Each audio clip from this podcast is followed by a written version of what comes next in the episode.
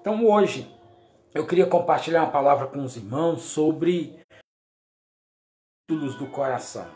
Às vezes que Deus interviu na história, né, para combater a questão dos ídolos do coração. Meus irmãos, muito cuidado nós vamos falar sobre essa matéria, porque nós precisamos ter o seguinte cuidado que o pastor falou lá no primeiro. Acho que eu vou tirar o óculos para não dar aquele reflexo, né, lá na, na tela, para não, para não a gente não conflitar com o que a gente vem ensinando aqui na internet, que é não ficarmos como os profetas de plantões, dizendo, olha, o corona está aí por causa disso, disso, disso disso. Vamos tomar esse zelo, esse cuidado.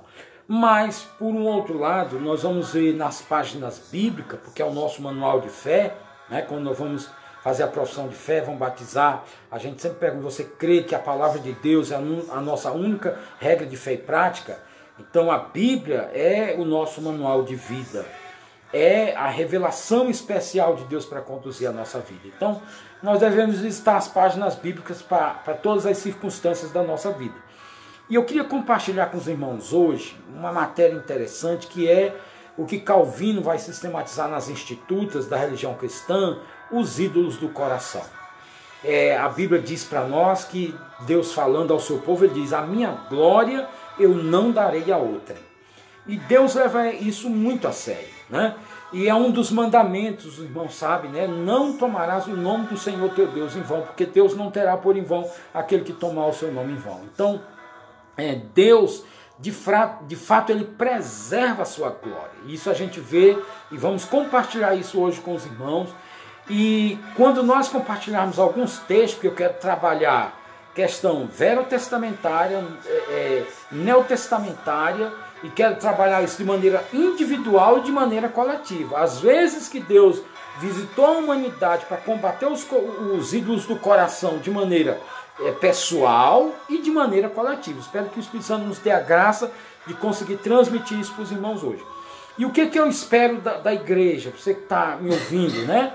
É que a gente absorva isso da seguinte maneira: é tirando as lições para a minha vida. Eu para minha, você para a sua, cada um tirando para a sua vida. Se a gente fizer isso, nós é, conseguimos chegar ao objetivo da mensagem de hoje. Então não é para a gente após esse sermão, sair por aí dizendo: Olha, agora eu descobri porque que o coronavírus está aí, o pastor pregou. Não, pode até ser que alguma coisa vá, vá encaixar né, com a questão do, do momento de país, de mundo, isso é possível. Mas o intuito pessoal é que você tira, tire lições para a sua vida, eu para a minha, você para a sua, cada um de nós para as nossas vidas. Mostrar nas páginas bíblicas momentos em que Deus interviu, são ações de Deus extraordinárias. Deus ele tem toda a condição humana às suas mãos, os salmos estão repletos disso, né? É o que a gente chama de salmos do reino. Que são os salmos do reino, pastor Bill? São aqueles salmos que mostram a questão do reino de Deus, de Deus reinando, de Deus governando, né? Do Senhor é a terra a sua plenitude, todas as coisas estão sob seus pés. Esses são os chamados salmos do reino. Então, nós vamos tratar é, desse reinado de Deus. Deus reina o tempo todo em todas as coisas de maneira ordinária. Né? Ele, ele conduz a história. Ele decretou que o sol nasça, que o sol se ponha, que a noite aconteça. E os decretos de Deus, pelos seus decretos, ele rege toda a terra. Ele rege todas as coisas, né? Esse é um princípio de um cristão reformado, é, é ser um soberanista, crer que a soberania de Deus, ela, ela é um guarda-chuva que cobre todas as áreas da realidade humana. Mas Deus, além de governar ordinariamente todas as coisas, nós vamos ver isso nas páginas bíblicas que muitas vezes Deus interviu na história extraordinariamente, né? é, Deus age de maneira ordinária e de maneira extraordinária. Ordinária é a palavra ordem, né? É, Deriva-se da palavra ordem, né? É, essa palavra ganhou um desgaste na linguagem portuguesa. Ah, você é um ordinário, né? Mas não, não é nesse sentido, é no sentido semântico da palavra, ordinário de ordem. Deus governa o mundo de ordem ordinária, ou seja, pela ordem dos seus decretos, sol nasce e se põe, as estações do ano, lua cheia, minguante, quarto crescente, nova, né? Isso são, são ordens de Deus, a maneira ordinária de Deus conduzir toda a nossa realidade. Essa é uma maneira de nós vermos os, os salmos do reino e o reino de Deus.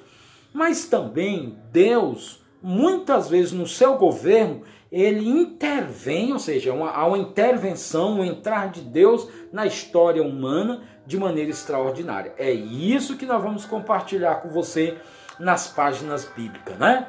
Para que a gente tire mais lições desse momento que o Brasil está passando. Desde a nossa primeira live, nós apelamos para isso, que a gente não deixe o coronavírus passar sem que cada um de nós tire as lições para a nossa vida. Amém?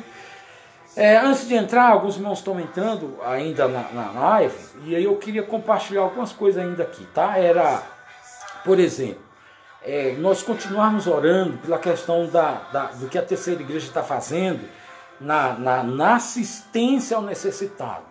Todas as semanas do coronavírus, eu acho que com exceção da primeira semana, ou ali já aconteceu, mas diante de, de, da quarentena que o Brasil entrou, todas as semanas a terceira igreja tem entregado cestas básicas, né? Pela graça de Deus.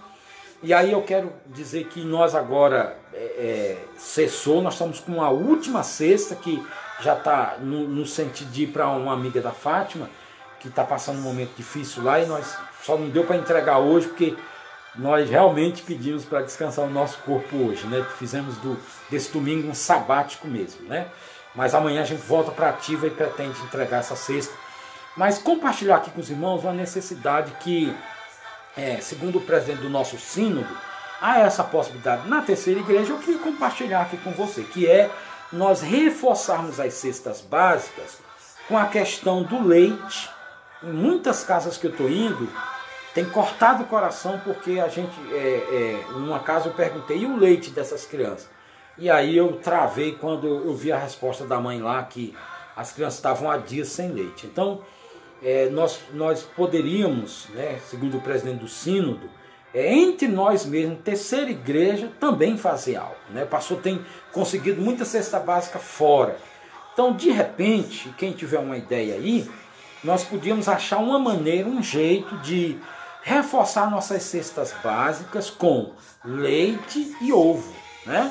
O, claro que o ideal seria um franguinho, uma sardinha. Nós fizemos isso em algumas cestas básicas, né? Entregou a cesta com sardinha e frango. Fizemos também, né? Claro que a gente viu essa necessidade do leite e não, não, deixamos de atender. Até os próprios irmãos da terceira igreja vieram trazer leite aqui em casa. Então nós entregamos sim leite foi de uma maneira insuficiente, ínfima, pequena, pouca, mas o fizemos, tá certo? Então, mas deixando esse aviso aqui para nós, nós poderíamos reforçar as nossas entregas de cesta básica, né, com leite e ovo, frango, sardinha, uma dessas três coisas aí, para que as pessoas não recebessem somente os secos e molhados, né? É o que lá no Piauí a gente chamaria de mistura, né? É ter os secos e molhado, grosso, e termos uma mistura. De repente, a gente encontre uma saída, uma ideia para reforçar nossas cestas básicas aí, tá bom? Primeiro avisozinho. Segundo aviso, eu recebi um áudio assim despretensioso, mas me gerou preocupação, porque eu vi um fundo de verdade lá, né? É do conhecimento de todo mundo que vinha um avião, três aviões para o Brasil com máscaras e os Estados Unidos reteram esses aviões lá e essas máscaras ficaram por lá mesmo. E também é fato que depois dessas máscaras lá o número aumentou de, de, de coronavírus, né?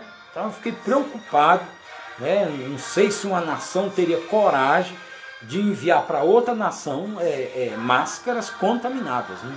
Não sei se alguém teria essa coragem, mas gerou essa preocupação no meu coração. Eu estou falando com os irmãos porque está previsto o Brasil receber um grande número de máscaras essa semana e aí, graças a Deus, mesmo com a correria para os bancos, é, não houve assim um, um, um, um, overbook, né, que é chamado em inglês, um, não houve um over, né, um exagero de, de, de, de casos. Então vamos orar pelo nosso país, gente. Vamos orar pelo nosso presidente, vamos orar pela nossa Câmara de, de Deputados, vamos orar pelo nosso judiciário, vamos orar pelas autoridades de saúde, né? Claro, os outros ministros são dignos de oração, mas essas quatro áreas, esse momento precisa por demais das nossas orações. Então vamos estar orando, por favor, em nome de Jesus, tá certo? Essa, esses dois pedidos, esses dois breves avisos, ore pelo conselho da terceira igreja, né? Como que as coisas vão andar essa semana, a decisão sobre os cultos, né? Que a gente possa também estar orando sobre isso aí para que em nome de Jesus as coisas possam estar se conduzindo.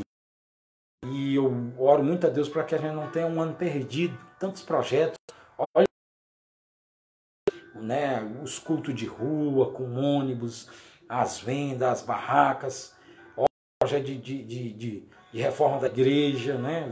o nosso ônibus, o conselho recebeu aí o projeto de como é que a gente quer que o ônibus fique, recebemos a lanternagem terminada e muita coisa para a gente orar. Né? Então a gente espera em Deus que a gente volte logo à normalidade. Vamos para a palavra?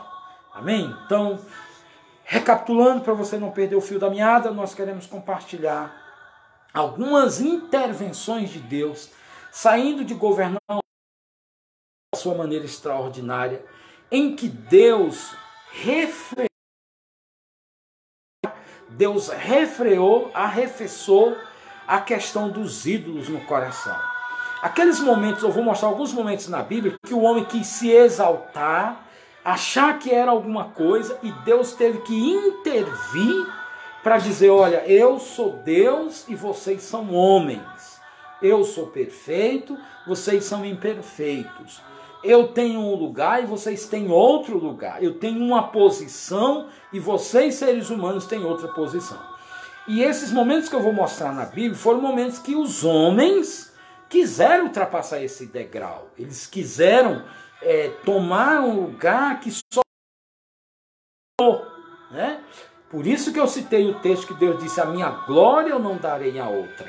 Então, eu vou compartilhar textos bíblicos que mostram aquele momento que os homens quiseram tomar o lugar de Deus, quiseram tomar. tiveram que sofrer uma repreensão divina. Não é?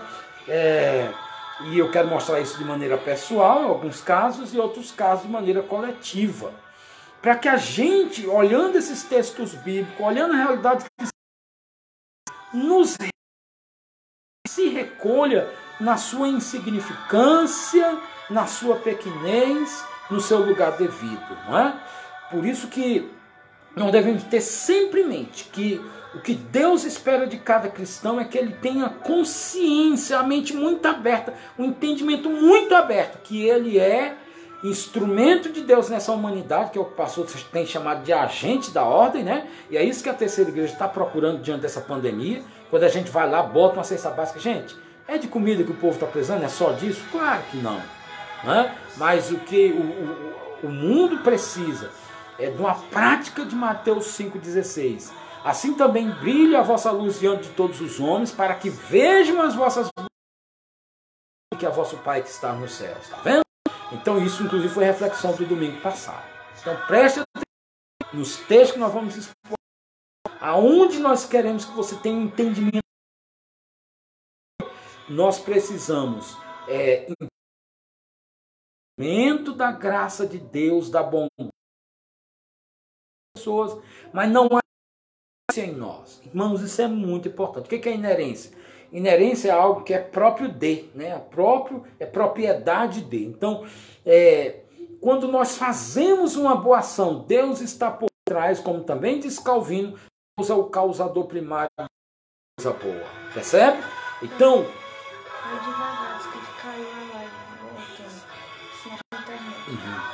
Então, quando nós fazemos alguma coisa boa, é Deus que está por trás de nós, dando todas as condições para a gente fazer aquilo. Com essa consciência, nós vamos ser agentes da ordem, nós vamos ajudar, nós vamos ser instrumento de Deus. Mas ao mesmo tempo, vamos saber que Deus está trabalhando alguma coisa em nós mesmos, né? Que o pastor tem explicado inúmeras vezes que é o quê? Que cada dia você se pareça com Cristo Jesus. É necessário que alguém que conviva com você durante o dia, ao final de conviver com você, ele tenha a seguinte sensação: hoje eu estive mais perto de Jesus. É, é essa, é, é, isso que Deus quis com Adão lá na criação, quando colocou no jardim. Era para ele ser um reflexo, é para ele ser um espelho, é para ele ser um arquetipo de Deus, de Jesus, né? do Senhor. E é isso que nós somos hoje na humanidade. Por isso que a Bíblia nos dá duas propriedades. Vós sois, Sermão da Montanha, Mateus 5, Vós sois o sal da terra e a luz do mundo. Isso é um cristão, tá bom? Então eu vou compartilhar isso se você entender os ensinos bíblicos dessa noite. Absorver no seu coração, né? E nós nos recolhermos na nossa insignificância, sabendo, olha, rapaz, é, eu, eu não sou nada sem o Senhor. Cumpre-se João 15, 3. Sem mim, nada podeis fazer. Amém? Tá Então, tá é, gente, parece que a internet está só cai e volta, né? E aí eu tenho que expor aqui o texto bíblico, tá bom? Vamos para os textos. Momento em que Deus entrou na história e teve que refrear, teve que combater os ídolos do coração do homem, né? Essa, essa, essa, essa tendência que o ser humano tem de criar ídolos no seu coração e de querer é, tomar o lugar de Deus, né? E para uma posição que não é. Então, primeiro, com os irmãos, é lá em Oséias, né? É, os ídolos no coração nos tempos de Oséias. Né? Oséias capítulo 8, partido 12, eu vou ler o texto sagrado que diz assim: Embora eu lhes escreva a minha lei em 10 Deus está dizendo, é, esse embora, é, deixa eu lhe situar o tempo de Oséias. Oséias é um, um dos profetas menores, menor não porque Oséias era menos importante que Isaías, menos importante que Jeremias, são chamados de profetas maiores, não é isso. Menor lá é do tamanho do, do documento mesmo, né? Tem aquela sequência de profetas que o livro são pequenininho, né? É Oséias, Amós, Abidias, Ageu, esses são chamados de profetas menores por causa do tamanho do seu documento. Então Oséias, um dos profetas menores, ele está profetizando numa época de rebeldia de Israel, é naquela época que Israel estava aquele efeito sanfona, busca abandono o Senhor, busca abandono o Senhor, vontade nesse período para profetizar é, algumas coisas para que chamar a ordem à nação de Israel. E está justamente.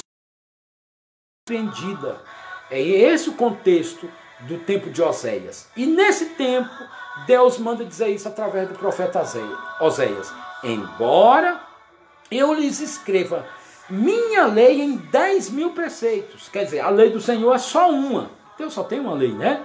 Mas são vários preceitos para nós guardarmos. Então Deus diz: olha, ainda que eu pegue a minha lei e transforme em 10 mil preceitos, olha o que, que diz. Estes seriam tidos como coisas. Quer dizer, Israel naquele momento, através. Se eu pegar de um milhão de, estou usando uma hipérbole, um exagero, se eu escrever para eles um documento com um milhão de preceitos, mesmo assim eles vão ter isso como coisa estranha. Não é pastor Bill, né? A palavra de Deus está dizendo para nós. Então, verso 13. Esse povo, ele diz assim, ó, ama o sacrifício, aquele povo estava amando o sacrifício, por isso sacrificam. Ou seja, Deus estava vendo no coração do, da nação de Israel que eles estavam amando o rito, né? Eles estavam amando, amando o ato pelo ato. E não é isso que Deus queria com os sacrifícios.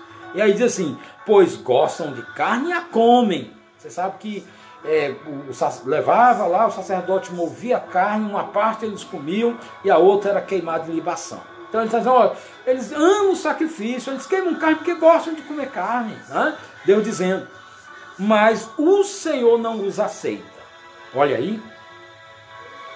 Deus dizendo, eu não aceito esse ídolo no coração da nação de Israel. Aí ele diz assim: agora se lembrará da sua iniquidade, dizendo: Deus vai se lembrar dessa iniquidade deles e lhes castigará o pecado. Eles voltarão para o Egito. Olha só, aí está tratando dos exílios de Israel. Né? Você sabe que a nação de Israel passou por vários exílios. E Oséias está profetizando olha, porque essa nação ela, ela está agindo assim, está criando esses ídolos no coração, vai ser obrigado Deus intervir. Olha o verso 14, gente. Eu estou lendo Oséias, capítulo 8, olha o que diz o verso 14. Porque Israel se esqueceu do seu Criador. É assim que está na sua Bíblia aí. Percebe? Essa intervenção divina é por causa do acontecimento do versículo 14 de Oséias capítulo 8, irmãos. Não é? um momento, Deus governa a terra de maneira ordinária. O pastor já falou muito sobre isso. Mas há momentos que Deus interviu extraordinariamente. E aqui está um deles. Deus dizendo: Olha, porque Israel se esqueceu do seu Criador. Irmãos, claro que a gente pode. É, é, é, o pastor está tentando evitar que você saia amanhã com um discurso aí, ó, oh, porque esqueceram de Deus.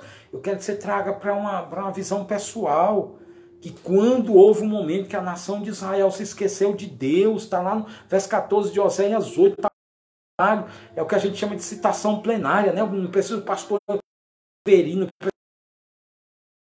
tá lá de maneira plena, isso é uma citação plenária, né? Tá de maneira plena. Ler para você, verso 14 de Oséias, capítulo 8. Porque Israel se esqueceu do seu Criador. Ele, ela passou por tudo aquilo. Aí não é que é pecado edificar palácios, né? Claro que a Bíblia vai dizer assim, ó, eles edificaram palácio, Judá multiplicou suas cidades fortes, mas eu enviarei fogo contra a cidade e consumirá os seus palácios. Não é o palácio pelo palácio, é que aquilo estava sendo, tudo isso estava sendo construído, os sacrifícios feitos, as construções edificadas, com um povo que tinha se esquecido do seu Deus. Irmãos, e é sutil essa armadilha que eh, a tríplice, né? A carne, o mundo e o diabo armam para nós. Sutilmente o nosso coração começa a criar ídolos. É isso que o pastor Bill está tentando transmitir para você, mostrando o texto e o acontecimento, simplesmente isso, tá bom? Vamos para mais um pouquinho à frente? É então, nós mostramos em Oséias capítulo 8 essa questão que o povo tinha esquecido do seu Criador e por isso Deus intervém e diz: Olha, vai vir coisas difíceis para o povo, de uma maneira coletiva. Pastor, o senhor disse que prometeu que ia mostrar de maneira pessoal também isso. Deus saindo do ordinário para o extraordinário, intervindo na história, porque agora não uma nação, que o senhor mostrou agora, mas uma pessoa estava querendo tomar o lugar de Deus, colocando ídolo no seu coração, se achando, né? É, indo para um degrau que, não, que o ser humano não devia ir. Então eu quero compartilhar com você Daniel, capítulo 4, versículo 24 e 25. Abre aí, Daniel, capítulo 4, versículo 24 e 25. Vou ler aqui para nós. Diz assim: se você ouvir aí uma, umas músicas, umas vozes, o vizinho está com o som ligado lá, tá? Mas vamos concentrar aqui. Não desconcentre. Diz assim Daniel capítulo 4, versículo 24 e 25. Esta é a interpretação, ó rei Nabucodonosor. Talvez na sua Bíblia aí não tenha a palavra Nabucodonosor. Não é? É, nós, nós colocamos ela aí porque é o rei do contexto, e aí eu, aí eu tenho que aproveitar aqui o tempo para você já saber quem é o rei. Talvez na sua Bíblia está assim, ó. Essa é a interpretação, ó rei. Né? E aí eu estou já querendo dizer para você quem é o rei. Então, esta é a interpretação, ó rei Nabucodonosor. E este é o decreto do Altíssimo. Gente, de novo, me inclui fora dessa. Não vai dizer que foi pastor Bill que diz que é um decreto de Deus, não. É Daniel que está falando isso. Daniel diz para Nabucodonosor que ali era um decreto. Ele diz: Esta é a interpretação, ó rei Nabucodonosor, e este é o decreto do Altíssimo, um decreto, né? Deus dos decretos. Qual é o decreto? Que virá contra o rei meu senhor. Tem um decreto de Deus que vai vir contra você, Nabucodonosor. Qual é esse decreto? Verso 25. Estou em Daniel 4, tá? Agora é pessoal, não é para a nação, está falando de uma pessoa. Deus intervindo, saindo do, do ordinário para o extraordinário, para tratar com uma pessoa, meus irmãos. Verso 25. Serás expulso, Deus dizendo, né? Decretado, não evitasse isso. Não havia nada que pudesse ser feito para evitar isso, já falei sobre os decretos de Deus, né? Quando Deus é, decreta, já era. Nenhum dos seus planos pode ser frustrado. Jó 42. Serás expulso em, de entre os homens, e a tua morada será com os animais do campo. Dar-te-ão a comer ervas como bois, né? Daniel falando para Nabucodonosor, e serás molhado com o orvalho do céu, e passar-se-ão sete tempos sobre ti, Aí olha só o que, é que a Bíblia vai dizer agora, irmãos.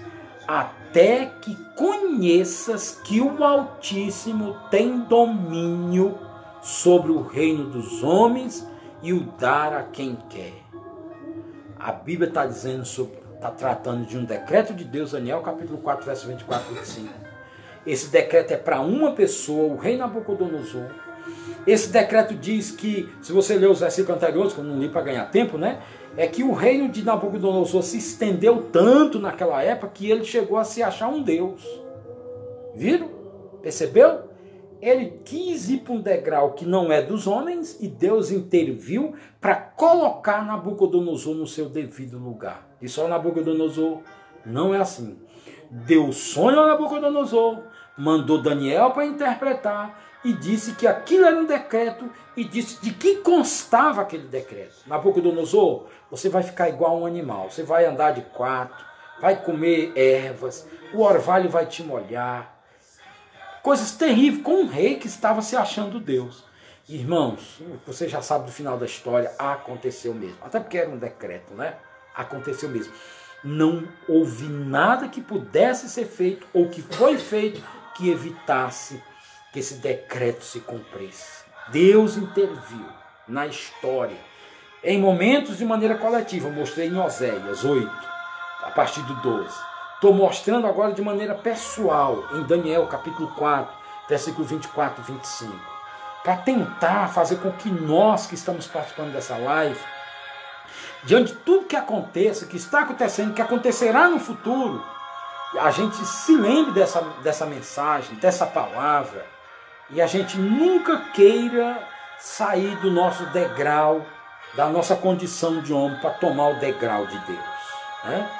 Que a humanidade nunca se ache. Ah, agora, você olhar um pouquinho no retrovisor na história sobre o iluminismo, né? O iluminismo na França, na Itália, o iluminismo surgiu com a proposta, e daí a palavra iluminismo, que o ser humano se tornou uma pessoa iluminada, é, de, que, que entendeu tudo, que ele não precisava de Deus, que o homem tinha tudo que ele precisava nele mesmo. E todo mundo sabe que a Segunda Guerra Mundial ela veio justamente depois do Iluminismo. E foi aí onde surgiu a, a, a mais nova das ciências, que é a psicologia, né? Não sei se você sabe disso.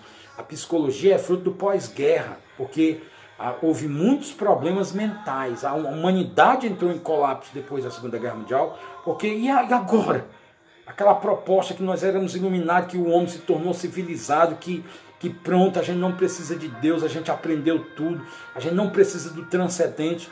Aí veio a catástrofe da guerra, os horrores que a guerra promoveu, a mente humana entrou em colapso. E aí foi que surgiu a mais nova das ciências, que é justamente a psicologia.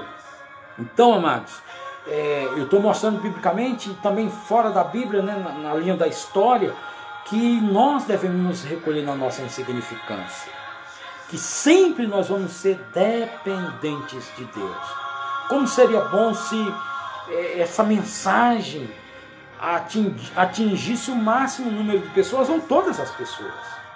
Porque Deus não dá a sua glória a outra. Deixa eu te falar, Deus não é orgulhoso quando Ele quer a glória para si.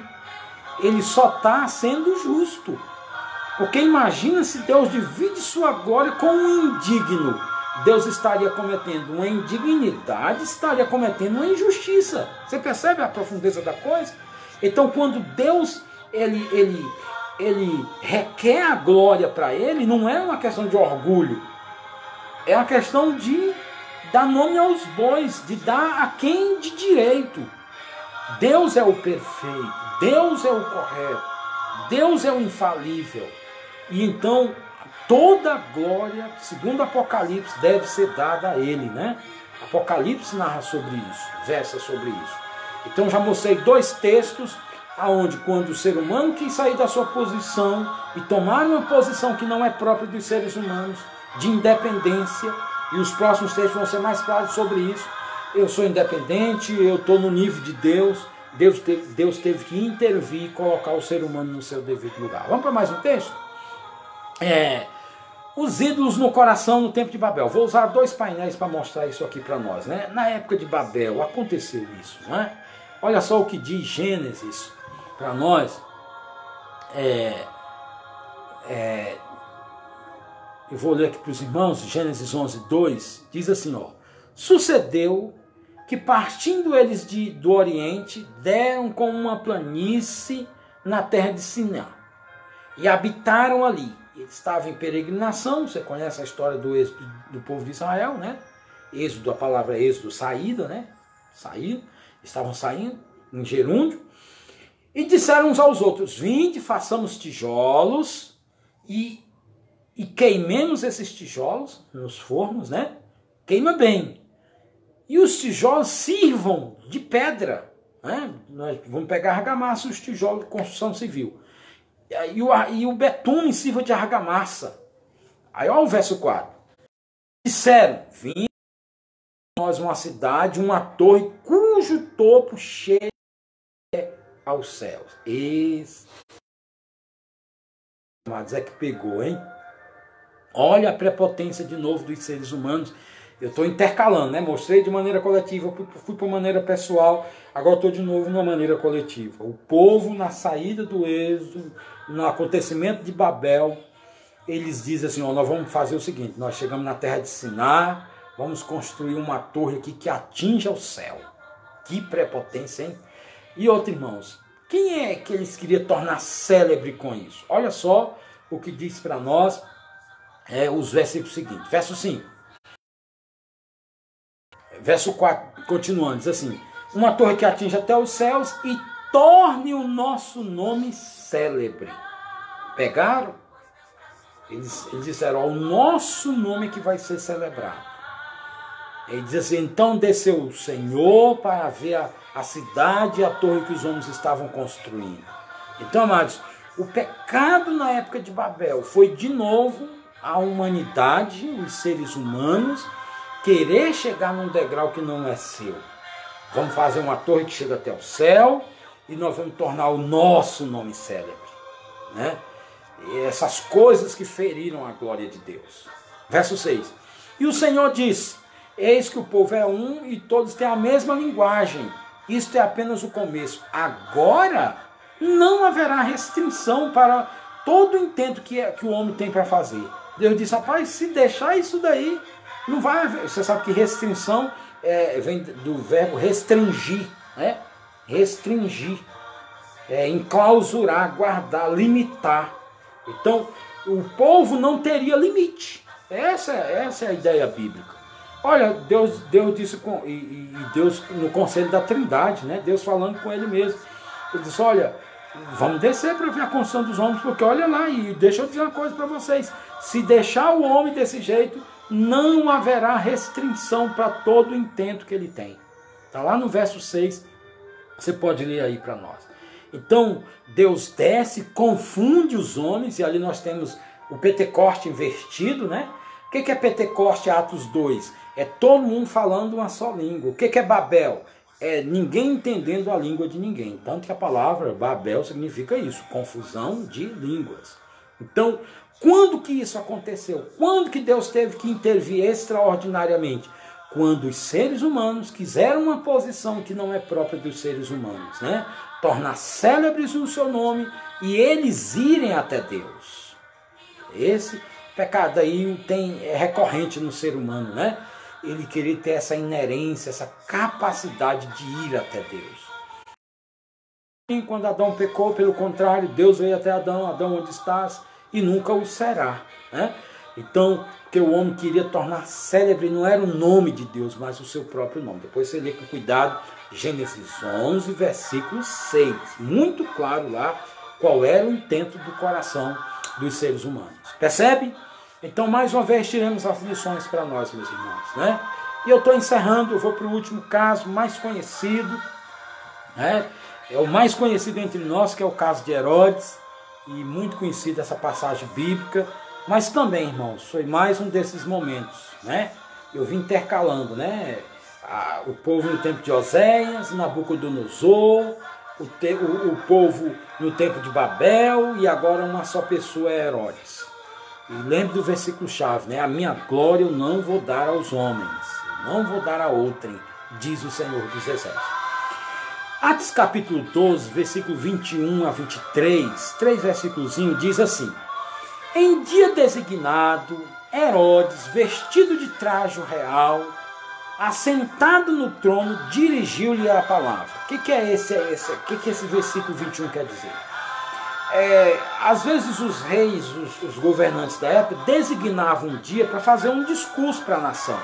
Né? Isso ainda hoje tem, nós, nós temos os famosos pronunciamentos presidenciais, né? quando um presidente resolve, ele tem isso em lei, tá, irmão? Isso é lei, em cada país ele pode parar e se pronunciar para a nação. Né? Isso não é novo, isso já acontecia nos tempos bíblicos. E num dia designado, Herodes se vestiu do traje real, porque esse se vestir de traje real incluía estar com cetro, com a coroa, todos os aparatos de um rei. E nem sempre o rei estava com a coroa na cabeça, nem sempre o rei estava com cetro na mão, não é? Ele não estava diuturnamente assim, não. Mas em dias especiais, como no do pronunciamento, os reis faziam isso, vestia toda a parafernália real, com o cetro, com a coroa, com os anéis próprios, com os copos, eles tinham as taças especiais de ouro, ele montava todo aquele cenário para se pronunciar para a nação. Herodes fez isso, diz para nós Atos capítulo 12, versículo 21. É isso que está ocorrendo. Né?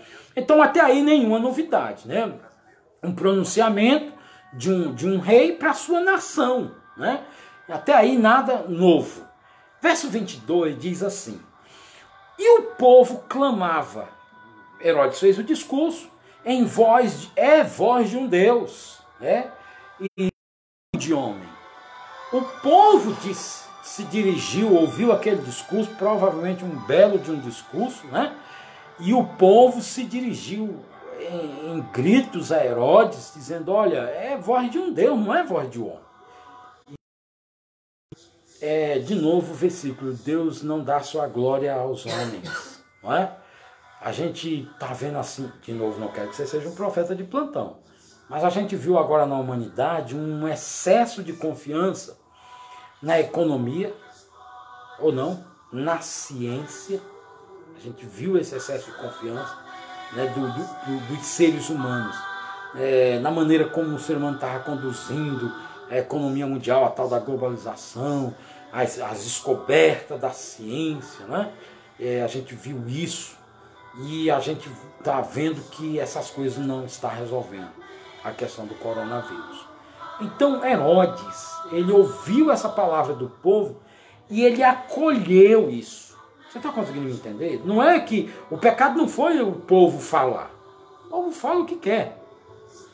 O pecado que a gente vê nesse texto bíblico de Atos 12 é o acolhimento. Herodes acolheu aquilo no seu coração. Você viu como é sutil é? essa questão do, do ídolo no coração? Calvino está correto nas institutas quando diz que o coração do homem é uma fábrica de ídolos. E é sutil, irmãos. Às vezes a nossa casa, o nosso carro, a nossa esposa, o nosso esposo, os nossos filhos. É sutil. Coisas assim pode querer tomar o centro da nossa vida, pode querer ser o nosso ídolo. E aí, amados, Deus não vai dar sua glória a outrem. Todas as vezes, estou tentando mostrar historicamente, todas as vezes que o ser humano quis tomar um patamar, um lugar que não é próprio dele, Deus interviu. Deus interviu. E aqui em Atos 12 não é diferente. Ele bota os trajes reais, faz um grande discurso à nação, o povo diz é voz de um Deus, não é voz de homem. E para fechar o verso 23, né, diz assim: No mesmo instante, um anjo do Senhor feriu. Um anjo de Deus feriu a Herodes no mesmo instante. E ele foi comido de verme. É claro que há uma, uma distorção aí, né? As pessoas costumam dizer nesse texto que Herodes foi morto porque ele não deu glória a Deus. Ele tinha que dizer glória a Deus para não ser morto. Não é nada disso, tá, irmão? Ele não deu glória a Deus, é que ele acolheu que ele era um Deus e ele devia não acolher e dar aquela glória a Deus. É isso que o texto está dizendo. Não é que ele não falou a palavrinha mágica, não, a Bíblia não está tratando disso. Não é uma palavrinha mágica que nos salva. Oh, glória a Deus, aí eu estou salvo. Não é isso que a Bíblia está dizendo. A Bíblia está dizendo que ele acolheu no seu coração aquele elogio que a, o povo fez para ele, ele não devia acolher, porque ele não é Deus, como o povo estava dizendo. Né? O povo, ó, oh, é voz de um Deus e não de homem. E a Bíblia diz que a reação própria de ser humano dele devia ser nada disso, gente. Eu não sou Deus. Se ele falasse, se ele tivesse esse sentimento, ele já estaria dando glória a Deus, não precisava da palavra mágica. Mas ele acolheu no seu coração de que ele era tudo aquilo. E a Bíblia diz que no mesmo instante, um anjo do Senhor feriu e ele, comido de verbo, expirou. Expirar aí é caiu morto, tá?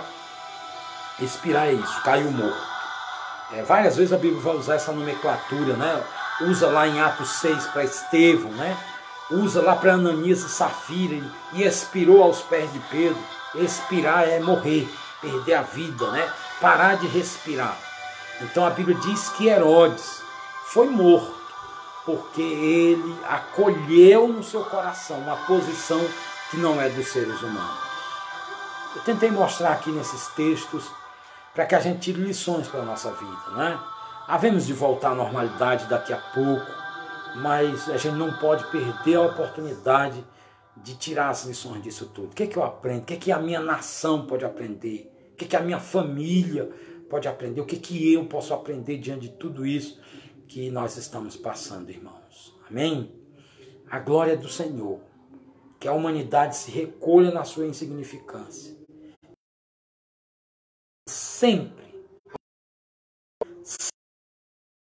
Nós vamos depender dependentes de Deus. Pastor Bill tem falado na igreja, quero só reforçar que nós somos patrocinados, cada um de nós. Ninguém pode dizer com toda certeza, amanhã, 8 horas da manhã, eu vou estar em tal lugar, nem que Deus não queira. Eu quero estar, eu vou estar lá. Ninguém tem essa capacidade inerente. Porque você é um patrocinado eu sou um patrocinado. Nós estamos por um fio nas mãos de Deus. Se Deus soltar, já era. Todo mundo, toda a raça humana. Ninguém tem essa capacidade inerente. Precisamos nos recolher na nossa insignificância, né? Quem está livre do coronavírus? Ninguém. Quem Deus quer livrar do coronavírus? Quem Ele quiser. Não é? E, e dos efeitos do coronavírus? A mesma coisa. E eu posso estar independente de Deus? Nunca. Sempre. Eu e você, a humanidade, vai estar dependendo de Deus. Eu fico assim olhando como Deus tocou assim, rodou a chavinha um pouquinho e um monte de coisa saiu do controle. Deus rodou a chave um pouquinho, um monte de coisa, irmão, saiu do controle. É? Então que a gente possa tirar essas lições, né? Deus combatendo os ídolos do coração na história. Toda vez que o homem quis encher o seu coração de ídolo, Deus foi lá e ó, botou o homem no seu devido lugar. Que a gente tire as lições, que Deus em Cristo te abençoe, que nós possamos continuar na nossa pegada de sermos agentes da ordem eu sou instrumento de Deus para ajudar e ao mesmo tempo eu sou objeto da missão de Deus. Deus está trabalhando na minha vida para me tornar cada vez mais me parecido com o seu filho. Né? Eu tenho muita coisa, cada um de nós tem que ter essa consciência. Eu tenho muita coisa a melhorar, muita coisa a Deus trabalhar em mim. Amém? Se você tiver esse sentimento, você não vai fazer como Herodes, você não vai fazer como Nabucodonosor, você não vai fazer como o povo no tempo de Babel, você não vai fazer, né, amados? É como o povo no tempo de Oséias. Que Deus em Cristo nos abençoe, que a gente se recolha na nossa insignificância e fiquemos no nosso devido lugar de dependência de Deus. Senhor, eu dependo de Ti. Amém, meu irmão? Quero orar com você para que você tenha uma semana abençoada no Senhor. Deus da glória e da bondade. Deus, a, o salmista compreendendo isso, ele disse: Uns confiam em carros e outros em cavalo, mas nós confiamos no Senhor. Deus, tenha misericórdia de nós. Nós dependemos de Ti, Senhor, para não ser acometido por essa enfermidade. Nós dependemos de Ti para ter as condições de nos sustentar diante das dificuldades financeiras outras. Nós não temos como, Senhor, em nós mesmos temos as soluções das coisas. Nós somos dependentes de Ti, meu Deus. Tal qual Elias na caverna, tal qual Elias diante do sacrifício dos profetas de Baal, tal qual Jesus no Getsemane. Oh Deus, nós somos dependentes do Senhor. Nós somos patrocinados por Ti. Em Ti nós subsistimos, Senhor, diz a Escritura Sagrada. Então ajuda nós, teu povo, terceira igreja, Brasil, autoridades. Oh Deus, olhe com os teus bons olhos dos céus, ó oh Pai. Permita-nos aprender tão rápido as lições que o Senhor queria nos dar através de todos esses acontecimentos. Nós não conseguimos, ó Pai, ver nas páginas bíblicas, como o pastor falou numa live lá atrás em Jó, que é o diabo. Não, Senhor.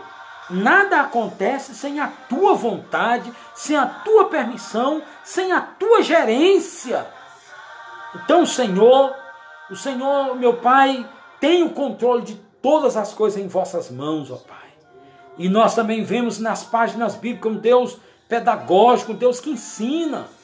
Então, Senhor, que não é um Deus didático, melhor que pedagógico, um Deus didático. Então, Senhor, aquilo que o Senhor está nos ensinando, ajude-nos a absolver não deixe nós passarmos por isso sem aprender, Senhor. A desvenda os nossos olhos, abre os nossos olhos, Senhor. O que é que nós não estamos vendo que o Senhor quer que vejamos?